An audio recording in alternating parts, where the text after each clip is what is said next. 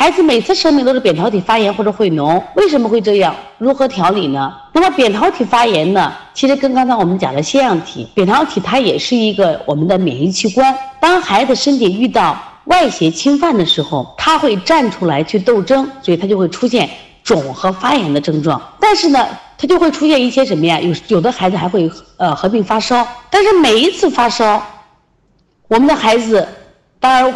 身体会一定受影响，我们家长就会着急了。那我们发现啊，扁桃体发炎呢，它实际上上焦有热。你看，你现在看看你的孩子，他的下焦是寒凉的还是热的？就是他是脚是热的还是寒凉？这点非常重要，非常重要啊！看一下，如果你这个孩子脚是寒凉的，他是什么呀？我们中医讲的心肾不交，上焦有火，下焦有寒。这个时候呢，千万不要用清法，怎么用呢？经常给孩子要做一些补法。把他这个火引火归元。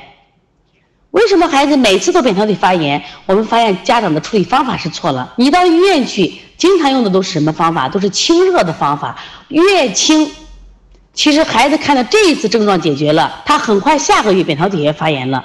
如果用补法的话，把上面的热引到脚底下，那么孩子的扁桃体发炎就会解决了，从根本解决了。这是一种，第二种，扁桃体之所以发炎，就是我们肠胃有积热，经常吃肥甘厚腻的、吃甜食的食物，它这个热不往下走，它往上走，就会熏蒸到我们的扁桃体去，引起扁桃体发炎。实际上，对扁桃体发炎呢，我刚才讲了两个原因。第一个原因是下焦寒凉引起上焦虚热，它会引起我们扁桃体发炎会脓。我们治疗的时候经常会治疗错误。第二种呢，就是说湿热症，是因为他吃的太多了，引起肠胃积滞引起的这种发炎。这种发炎相对比较好调理，用清热的方法做就可以了。但是上一种一定学会分型辨证，你学不会分型辨证，就会给孩子治错。所以说月月都会扁桃体发炎。我们临床中这种二十天扁桃体发炎引起的孩子。